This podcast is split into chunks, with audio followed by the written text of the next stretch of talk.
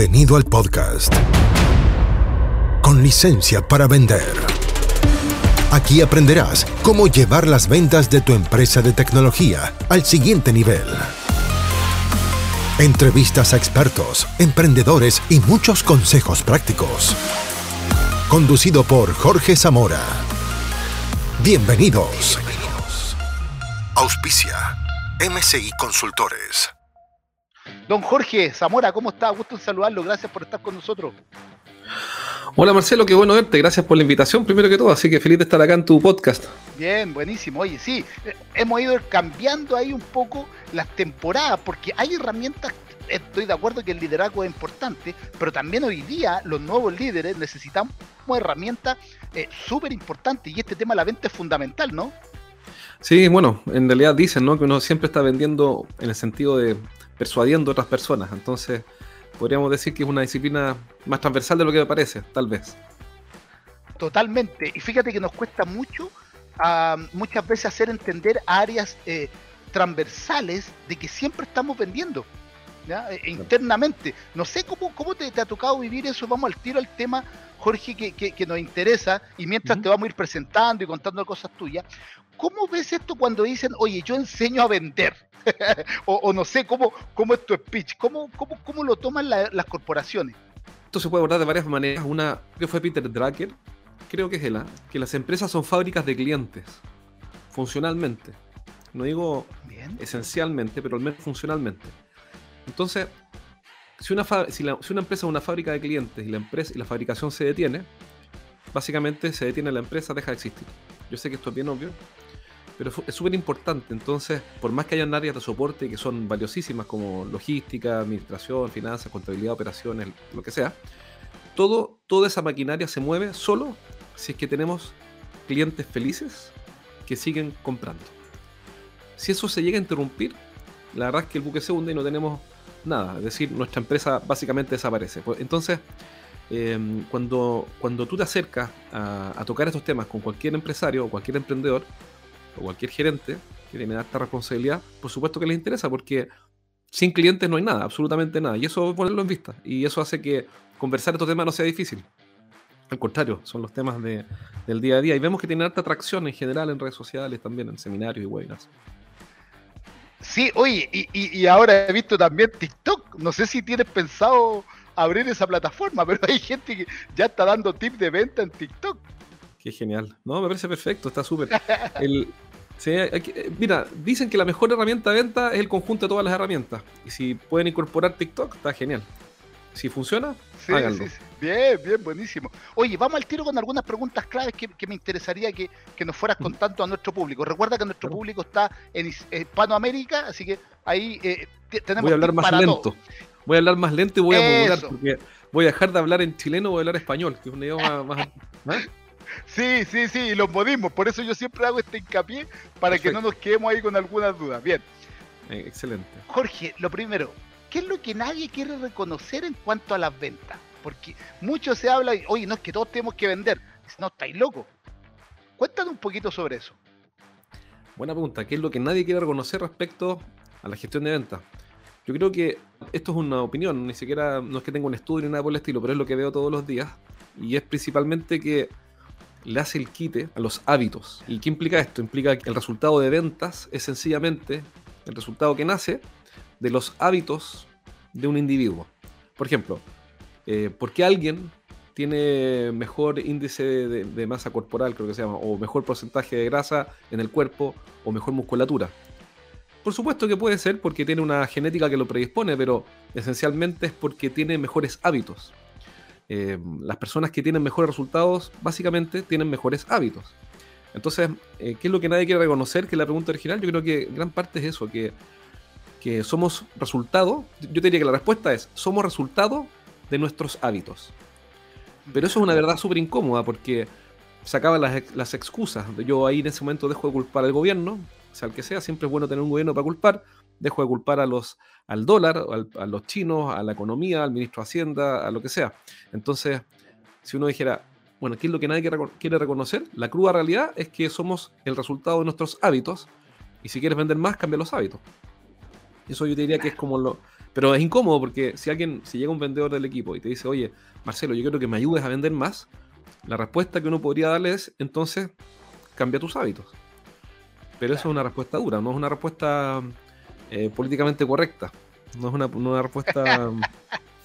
que nadie quiere escuchar esa respuesta. No sé si ahí, tú que eres experto en liderazgo, no sé si me puedes complementar eso. No, nos pasa todo el tiempo, todo el tiempo. Oye, y les cuento, ¿ah? Jorge tiene unos programas muy, muy, muy entretenidos.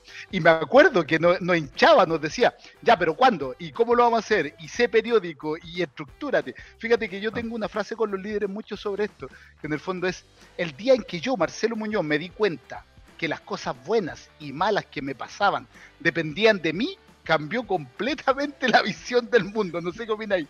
Sí, claro, sí, porque tomaste responsabilidad del asunto. Si en el fondo eh, vivimos en un mundo de excusas en general, ¿ah? en general. Y salir de ese mundo de las excusas para hacernos cargo es doloroso porque ahora eh, tengo que ser valiente y asumir. No son mis clientes. Cuando mis clientes no compran mi producto, no es que ellos no entiendan, no es que a ellos no les guste, no es que eh, ellos sean tontos y no se han dado cuenta de lo fantástico que somos nosotros. No, no, no, no, no.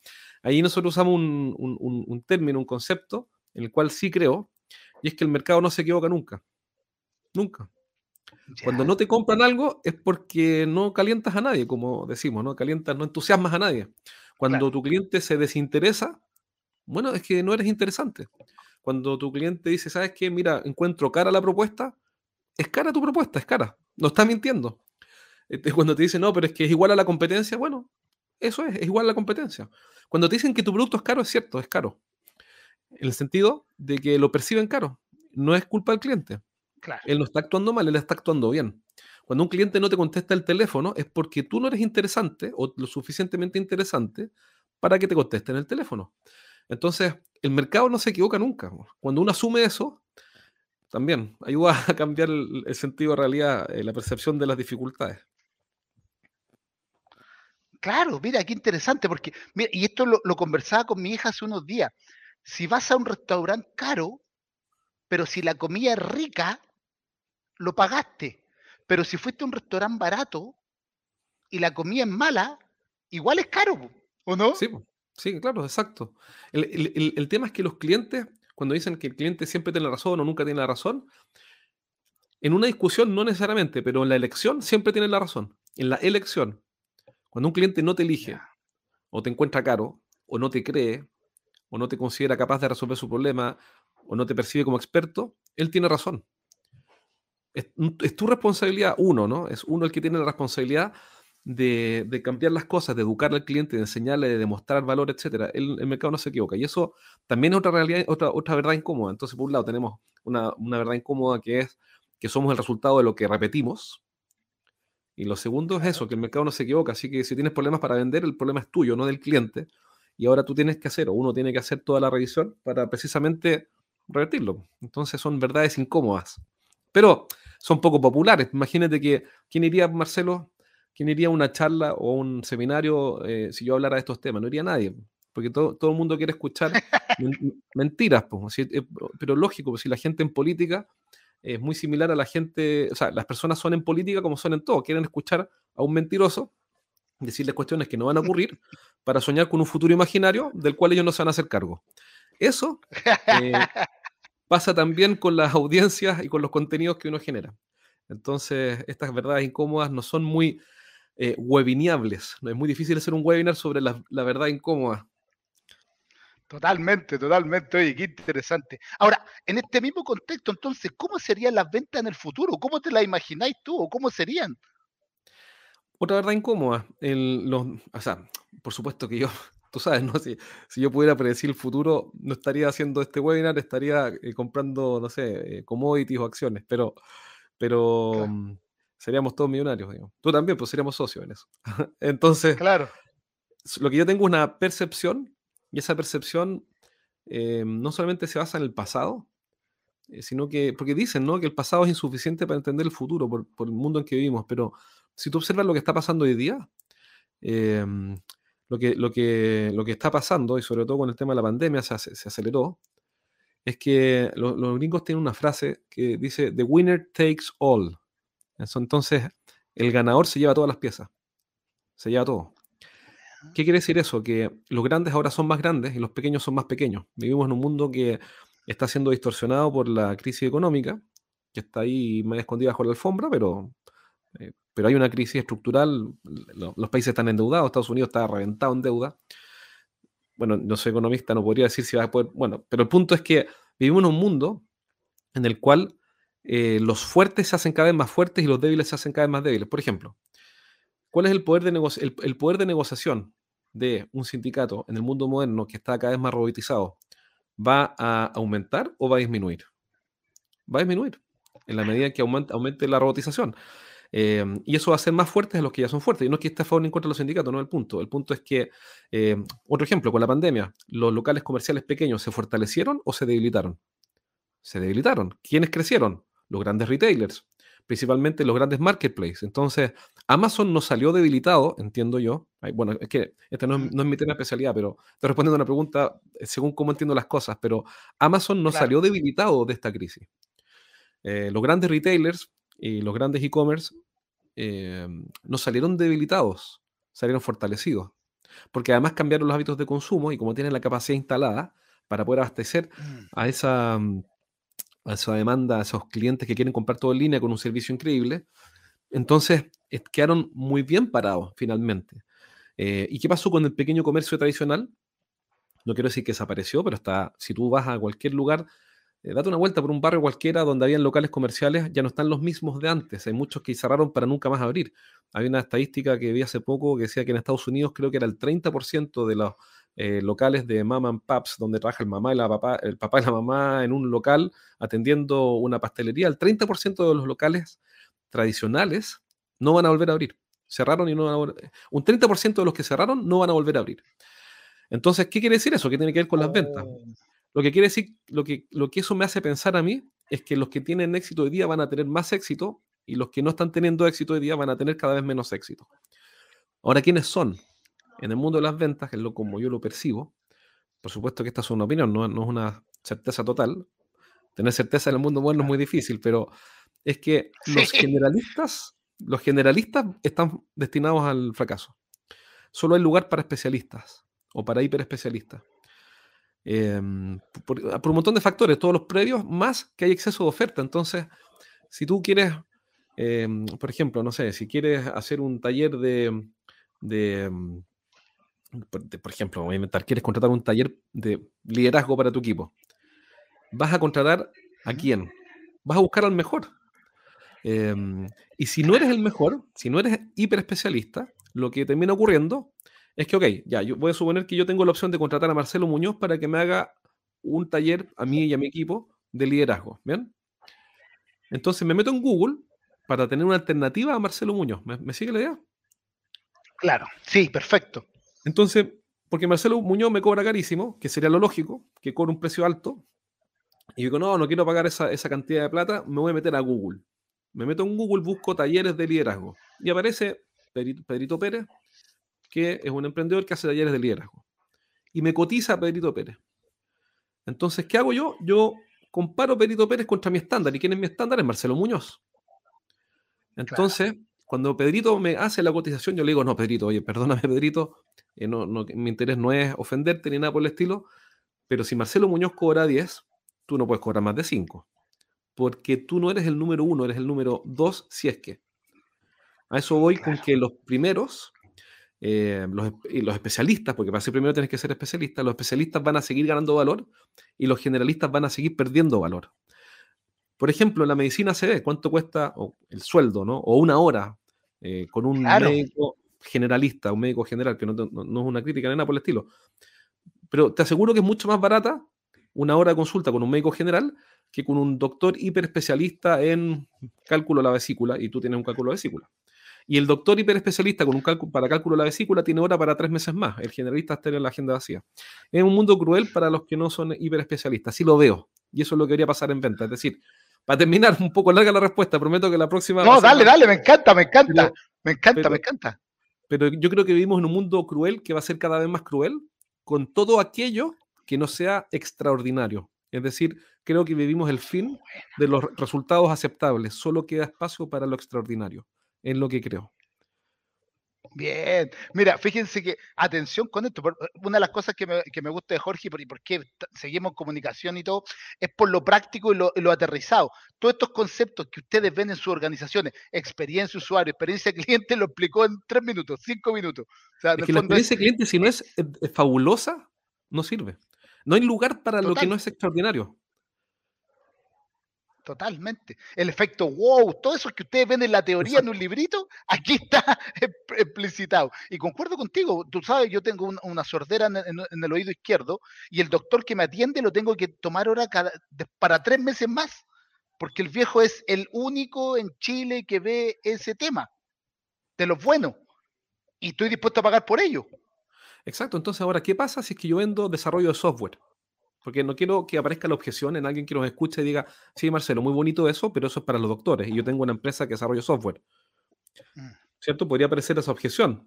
sí, totalmente. pero, es para, profesionales, para arquitectos o doctores y yo tengo una empresa de desarrollo software, entonces esto no aplica. Esa típica restricción mental de que mi caso es muy diferente.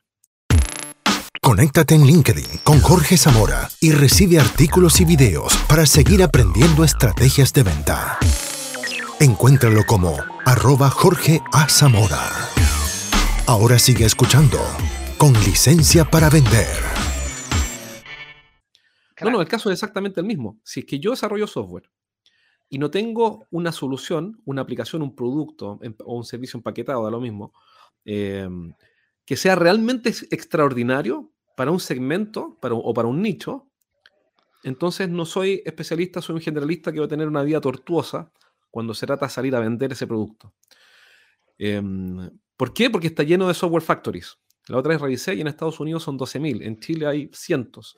Nosotros tenemos varios clientes que son software factories y lo que hacemos es especializarlos en una solución para un nicho, empaquetar eso y crear un producto extraordinario, porque si no es extraordinario, ya no puedes entrar a competir. lo, que, lo que está pasando, bueno, ya ha pasado siempre, es que el lujo de ayer es el mínimo hoy día.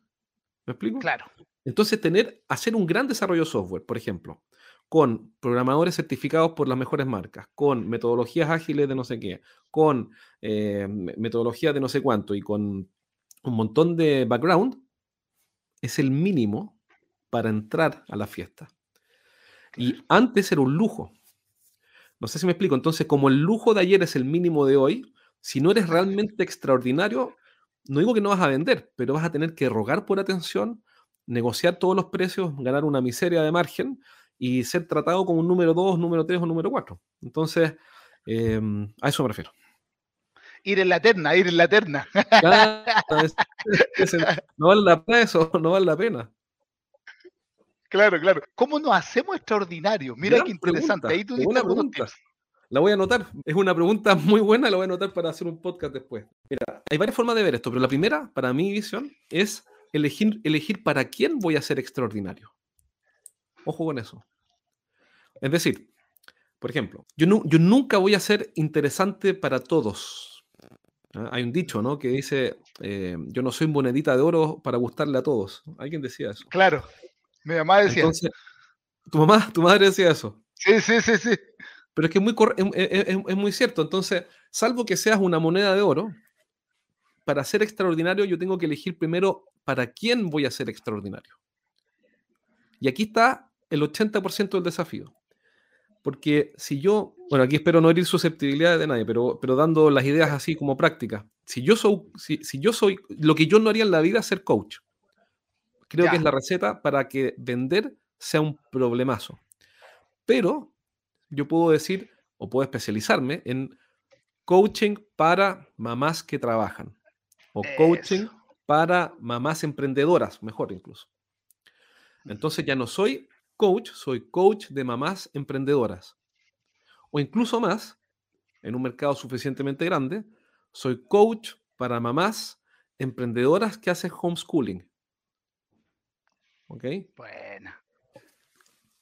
Entonces, como ya, me, ya, ya decidí para quién voy a ser extraordinario o para quién voy a ser el héroe, entonces, ahora puedo decir, ok, conozco tan bien a mi cliente que voy a diseñar un programa que supere su expectativa y lo deje pero encantado.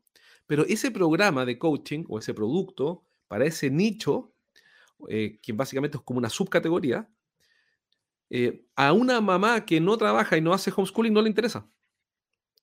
Entonces, cuando yo quiero ser extraordinario para alguien, paso a ser irrelevante para otro necesariamente en ese momento. ¿Me explico? Entonces, para, para ser extraordinario, lo primero es estar dispuesto a ser el héroe para alguien y a ser irrelevante, totalmente irrelevante para otra persona y asumir la pérdida emocional que se genera, que nace de una sensación de pérdida por no ganar todo, porque no entendemos que ganar no consiste en ganar siempre, ganar consiste solo en ganar lo que necesito ganar. No sé si me, explico. Sí, me encanta, me encanta. Y lo, lo hemos conversado ahí. E, es súper relevante porque concuerdo contigo, el coaching es muy amplio. Y, yo lo he dicho, ah, lo he dicho varias veces. Si a mí me mandáis a hacer coaching de vida, no soy la persona. No, no me dedico a eso. no me dedico a eso. No, quiero, no quiero alargarme mucho en la respuesta, pero así como para darles algún tip interesante, hay un libro muy bueno de Seth Godin que se llama Purple Cow. No aborda el tema, hasta donde me acuerdo, del, del niching, de anicharse eh, y de la, del posicionamiento, etcétera, en una subcategoría o en un nicho, pero sí aborda el tema de, cómo hacer un producto que sea tan, tan, tan extraordinario, tan relevante, que tu cliente no pueda ignorarlo. Entonces, el libro se llama Purple Cow, se lo recomiendo harto y me parece bien desarrollado ese tema. Bien, espectacular, buenísimo, buenísimo. Ahora, ¿cómo hace que, un gerente de venta sea el mejor o le vaya bien? Porque yo los veo a los gerentes de venta y les veo su cara y digo, no me gustaría estar en sus zapatos. claro, obvio, lógico. Mira, yo fui gerente de venta, fui jefe de venta, fui gerente de venta, y mm, así que los, los entiendo porque viví lo que ellos viven. Y después con el tiempo fui aprendiendo que el, rol del gerente, todo esto parte de entender, no sé si únicamente, pero al menos cuál es el rol del gerente de ventas, para qué está, cuál es el papel que queremos que cumpla, cuál es el papel que él debería cumplir. Mm. Y, ese rol no es, eh, es más de uno. Entonces, para que un gerente no ande con cara larga, corriendo y con estresadísimo, eh, hay, un, hay uno, uno, de esos roles principales consiste en, en diseñar procesos que generen resultados predecibles. ¿Por qué? Porque todo lo que no está sujeto a un proceso es fuente de caos. ¿Me explico? Eh, básicamente, o planifico o improviso. Es un dilema inevitable. Cada vez que yo ejecuto una tarea, comienzo una acción o planifico mi día, tengo que decidir si voy a planificar o voy a improvisar. Y la improvisación, que claro, tiene su valor y todo, pero, pero, pero ejecutar o, liderar un equipo de forma improvisada me, te va a llevar necesariamente a pasarlo muy mal, porque básicamente vas a estar apagando incendios. Pero esto no es diferente a cómo funciona un área de producción o liderar un equipo de, otro tipo. Eh, básicamente un gerente de venta lo que hace es liderar un equipo de personas para que cumplan una tarea de forma consistente. Que esa tarea tenga como resultado una facturación es otro tema, pero, pero ¿por qué? ¿Qué hace que un gerente de operaciones le vaya mejor? Yo nunca he trabajado con gerente de operaciones, porque no son mis clientes, pero estoy seguro que tiene que planificar, organizar, dirigir, controlar, tiene que motivar y tiene que instalar procesos y procedimientos y tareas y checklists de manera tal que el resultado de la producción o de la operación sea eh, repetible, sea consistente, no tenga mucha variabilidad y sea más bien predecible y por lo tanto él puede intervenir en lo que desarrolló. Claro. No es muy diferente. El punto es que eh, está, por eso esto parte en el rol. Entonces, la pregunta es, bueno, ¿para qué soy gerente de ventas? Si es para ser el superhéroe de los vendedores e ir a cerrar los negocios que ellos no pueden cerrar, hazlo, adelante, pero, no, pero estás abandonando el rol que acabo de decir.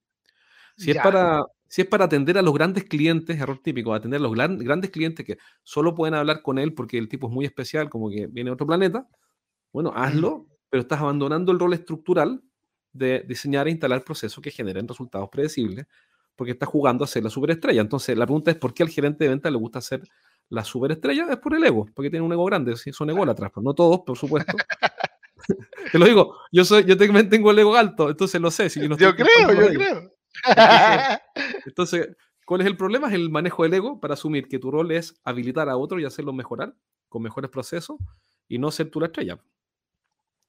Claro, Pero claro. me gusta llegar como llegaba César de la campaña La Galia, entonces todo el mundo lo aplaude, oh César, salve César, porque llegó la campaña La Galia y logró cerrar el mes y quedaron todos felices porque llegamos a las metas, pero en el camino dejó eh, abandonado el rol de diseñar e instalar procesos que generen resultados predecibles y abandonó, por supuesto, el rol de coach del equipo. ¿Por qué? Porque César viene llegando a la Galia, y entonces con los galos completamente sometidos y la gente lo aplaude en las calles y eso alimenta el ego y así se van todos los meses durante años. Básicamente. no, y, después se, se, genera una, una mala práctica. Por el vendedor va o la vendedora va y dice, ah, no, si va a cerrar mi jefe. Yo lo he visto, ¿ah? lo he visto real. Entonces yo hace como, termina siendo generadoras, generadores de contacto para el gerente. ¿Cachai? Entonces estáis perdiendo capacidad. Obvio. ¿Por qué? Por el ego. Porque yo me siento imprescindible. Yo soy el necesario. Yo soy el que tiene que negociar con Marcelo Muñoz porque yo lo conocí. Entonces yo tengo que ofertar y yo voy a presentar. Entonces tú acompáñame y yo te voy a ayudar. tienen que asumir que el mundo no nos necesita tanto. Eh, primero que es duro reconocerlo. El mundo no nos necesita. Ojo con eso. claro. O sea, el mundo sigue funcionando sin nosotros. Cuando, cuando tú y yo estemos bajo tierra, eh, no va a pasar mm. nada. Ojo, Marcelo, no sé si alguna vez te lo había dicho. Estaba buscando el momento para decírtelo. Sí, estoy de acuerdo. No, va a pasar nada. Entonces, en un equipo de venta, eh, nuestro rol no está en brillar, sino que en hacer que otros brillen, y para eso necesitan mejores procesos. Mira, fíjate que tú, tú, me decías, oye, pero el tema del liderazgo calza perfecto. Fíjate que nuestra filosofía de liderazgo exponencial es que los líderes preparan nuevos líderes, no seguidores. Entonces, fíjate cómo se va enganchando todo esto. Y concuerdo contigo, hay, hay gerentes que dicen, no, yo tengo que estar 7 por 24 ahí. No, o sea, ¿para qué tenía equipo? ¿Para qué estás preparando los equipos? Y ahora los vendedores, Jorge, ¿cómo, cómo, cómo les va bien? ¿Cómo, ¿Qué es un buen vendedor? ¿Cómo lo podemos asociar? Mira, este, eh, esto es una, el que responda a esta pregunta a la perfección eh, se va a hacer rico porque es un dilema, ¿no? ¿Qué es lo que hace que a alguien le vaya mejor? Entonces, es una pregunta súper, súper, súper compleja. Mira, la, la, pregunta a esa respuesta técnicamente está bastante resuelta en el libro de, de, Dixon y Adamson, que sacaron hace unos años atrás, que se llama The Challenger Sale o El Vendedor Desafiante en español. Y lo que, hace, lo que hicieron fue investigar cuál es el perfil dominante de los vendedores que tienen mejor desempeño. Y llegaron a que el perfil dominante es, o sea, el perfil que más se repite en los vendedores que tienen mejor desempeño es un vendedor desafiante. Fíjate que interesante porque antiguamente, en los años 90, al principio del 2000, se hablaba de, de, un vendedor que asesora al cliente. No sé si has escuchado sobre eso. Claro, sí, sí, sí, sí. sí. Pero ¿qué pasó con Marcelo? Que el lujo de ayer, que un vendedor me asesore, pasó a ser el mínimo de hoy. Claro. Entonces, cuando llega un vendedor a asesorarme y a preguntarme qué problemas tengo, adivina qué, pues el de la competencia ya lo hizo y, muchos otros lo han hecho. Entonces, tú eres tan solo otro asesor. ¿Me explico? Claro. Me acuerdo que hace poco, porque no, no, había cambiado el switch, hace poco compré un auto y se me ocurrió preguntar si tenía aire acondicionado, pues Marcelo, imagínate. Mira la pregunta estúpida, pues. ¿ah? Claro. ¿Cómo no va a tener? El vendedor me miró así y me dijo, pero ¿a qué se refiere? Oye, y eso para los cabros más jóvenes, para, los, para los, la gente más joven que nos está escuchando, es porque antiguamente no era un lujo, no era obvio. No, no, no era obvio. o, la palanca automática tampoco era obvio, hoy día es mucho más obvio. Exacto. Entonces, eh, Pasó lo mismo con el vendedor, es decir, el lujo antes era un vendedor que iba a preguntar, investigaba y tomaba y, te asesoraba para resolver problemas. En un mundo con exceso de oferta, que es otro componente adicional, bueno, que me asesoren y me ayuden es el mínimo, ya no es un lujo, es el mínimo de hoy. Entonces, ¿dónde se genera la diferencia en este estudio? en, un vendedor que educa al cliente lo hace ver cosas que no ha visto y lo desafía. Entonces, por ejemplo, supongamos que, el cliente me dice, mira, Jorge, estoy buscando eh, no sé, eh, alguien que me instale sensores en esta línea de producción para generar un tablero que nos permita tomar mejores decisiones, incluso anticiparnos a detenciones no programadas. Entonces, ¿qué hago yo como vendedor? Voy, tomo nota y no sé qué. Y pregunto y lo asesoro. Pero eso es un commodity, es decir, perdió valor. ¿Qué es lo que espera ese cliente? Es que yo le diga, oye, eh, Marcelo, entiendo que quieres optimizar el, funcionamiento de, esa línea de producción, pero primero deja preguntarte por qué elegiste esa línea y no la anterior, que tiene bastante más problemas. De hecho, la línea anterior es el cuello de botella de tu sistema productivo. Entonces vas a arreglar un eslabón que hoy día no es el más débil. ¿Por qué estás arreglando el eslabón que no es más débil? Creo que no, estoy seguro si es la mejor decisión. ¿Por qué lo estás haciendo? Fíjate el problema en que te pongo a, ti como cliente. Claro. Que ahora te estoy desafiando a ver las cosas de una forma en que ni siquiera habías pensado. Total. Entonces, si la pregunta es qué es lo que hace mejor, eh, que le vaya mejor un vendedor, el libro, eh, ahí está, El Vendedor Desafiante, también un libro muy bueno y fácil de leer. Pero yo creo que además de eso, porque estas cosas nunca son absolutas, ¿no? Hay siempre cosas que quedan afuera. Yo sigo creyendo, porque es lo que sigo viendo en realidad, que es la capacidad de repetir cosas buenas. Es una cosa buena que se repite en el tiempo, es una virtud. Una virtud es la repetición de, una buena conducta, es decir, son buenos hábitos. Las virtudes son buenos hábitos. Y los vicios son malos hábitos. Por ejemplo, decimos que fumar es un vicio porque es un mal hábito. Y hacer ejercicio es un buen hábito. Y podríamos decir que una persona adquirió la virtud de hacer ejercicio. Entonces, eh, ¿qué es lo que hace que un vendedor le vaya mejor? Es precisamente que tiene incorporado mejores hábitos. Eh, y hábitos en diferentes cosas. De partida, conocimiento interno. Es decir, tiene que tener el hábito de hacer introspección. Tiene que tener el hábito de contactar clientes, para ser más concreto, de contactar clientes nuevos todos los días. Todos los días. Pero ojo, dije todos los días, no casi todos los días, todos los días. Y, lo vemos en, los equipos de venta con los que trabajamos. Trabajamos todos los días, todos los días, en contactar clientes nuevos. No casi todos, todos. Y ahí yo diría que tenemos uno de los hábitos más importantes y más olvidados. No sé si, mm, si te hace sentido, se entiende. Buena, me encanta, me encanta. Oye, se nos va el tiempo volando, así que, ¿qué podría comentar acerca de la experiencia del cliente en el proceso de compra? Mira qué interesante. Experiencia cliente, proceso de compra. Mira, varias cosas, pero mm, lo primero es decir que la experiencia cliente, el Customer Experience, es una disciplina por sí misma. Entonces, ¿por qué digo eso? Porque yo no tengo recetas para todo. Soy hiper especialista en un tema, que es básicamente hacer que las empresas, los, líderes de la empresa de tecnología hagan crecer sus ventas sin depender de referidos. ¿ya?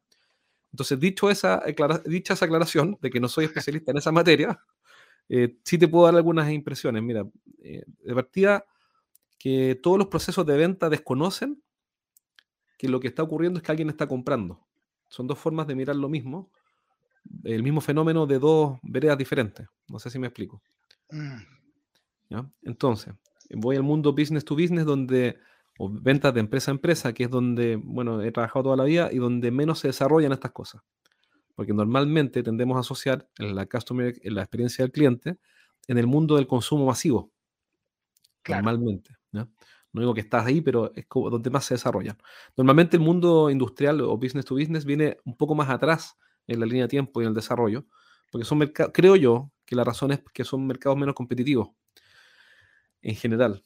En cambio, el consumo masivo es muy competitivo, es de altísima demanda, de una rapidez extraordinaria y de una sofisticación única. Entonces, eh, no hay espacio para errores. En el mundo industrial hay más espacio para errores. Es lo que veo. No, no, tengo un estudio en eso, pero es lo que he visto. Entonces, poco, poco, poca inversión, hasta donde he visto, puedo estar equivocado, en Customer Experience. Pero ¿Qué es lo que, es lo que vemos ahí? Que todo proceso de venta esencialmente es el proceso de compra de otra persona. By the way. Claro. Es lógico, es lógico. Claro, pero es que hasta lógico hasta por ahí, porque cuando alguien te llama, Marcelo, te dice, hola Marcelo, mira, te estoy llamando para hacer seguimiento. ¿Has escuchado eso? Sí, mucho, mucho, mucho, sí. Pero por favor, ¿seguimiento de qué? ¿Es problema tuyo lo que hagas con tu jefe, con tu CRM, con tu seguimiento? A mí no me jodas, a mí dame, agrégame valor, ayúdame en algo. Entonces, yo te diría que lo que desconocemos es que, o lo que pasamos por alto es que todo, todo proceso de venta es el proceso de compra de alguien.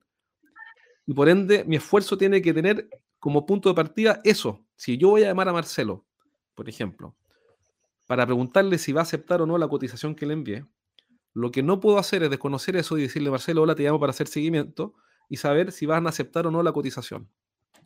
Porque eso no agrega ningún valor. A Marcelo no lo mejoró el día, ni le agregó valor, ni le sirvió de nada. Pero lo que sí puedo hacer, por ejemplo, es llamar a Marcelo y, por ejemplo, decirle a Marcelo, por ejemplo, de hecho lo acabamos de hacer en la consultora recién. Te llamo porque acabamos de actualizar un método que usamos con nuestros clientes para ayudar a resolver un problema, el problema X que tiene ese cliente. Y no está en la propuesta que hicimos recién que hicimos hace dos meses. Entonces me gustaría compartirte esta actualización porque creo que puede ayudarte a, tener más éxito en el problema X que tiene este cliente. ¿Qué te parece que lo revisemos, te muestre esta actualización en la propuesta que te hicimos, pero te muestro la metodología y así también reactivamos el proyecto. Es súper sencillo. Pero no es, roque, ciencia oculta, te fijas, no es algo sofisticado. Esto nos acaba de pasar y el cliente aceptó una reunión para la próxima semana, le pareció perfecto. Buena. Que le agrega valor, ¿me explico? Total. Porque ahí reconocí que el proceso de venta en el fondo es el proceso de compra de otro. Y por ende, ese punto de contacto lo articulamos de tal manera que le agregue valor y que le sirva de algo. Bueno, el tema, el, tema, da para mucho en realidad, no, pero, pero no sé, si no sé si, si le, ayuda la respuesta y si no, que nos deje el comentario y de repente la respondemos de otra forma no, Astrid dice, eh, muchas gracias por la respuesta, muy interesante y preciso. Bien, bien. Ah, ya, sí, dice, eh, bravísimo, buena, estrategia, psicología inversa empresarial.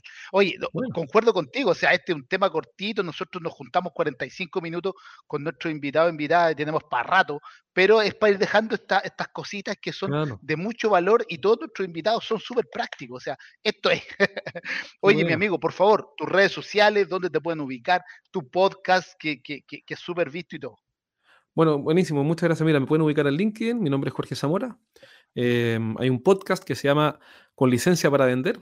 Me, en algún minuto, no sé, desvarié y, me sentí como James Bond y puse en vez de con licencia para matar, James Bond después de unas vacaciones sin cuidarse. Entonces ahora se llama Con licencia para vender. Y ahí lo pueden encontrar en iTunes, en Spotify, en, en Google Podcast, etcétera. Y ahí lo que hago es entrevistar gente ahora al mundo de la tecnología, 100% focalizado en, ventas tecnológicas principalmente. Y ahí enseño estrategias y técnicas y enseñamos todo lo que, todo lo que vamos aprendiendo. Así que ahí me pueden encontrar. Y bueno, feliz, feliz de estar acá también, Marcelo, siempre conversar contigo es entretenido. Y así que muy agradecido por la invitación.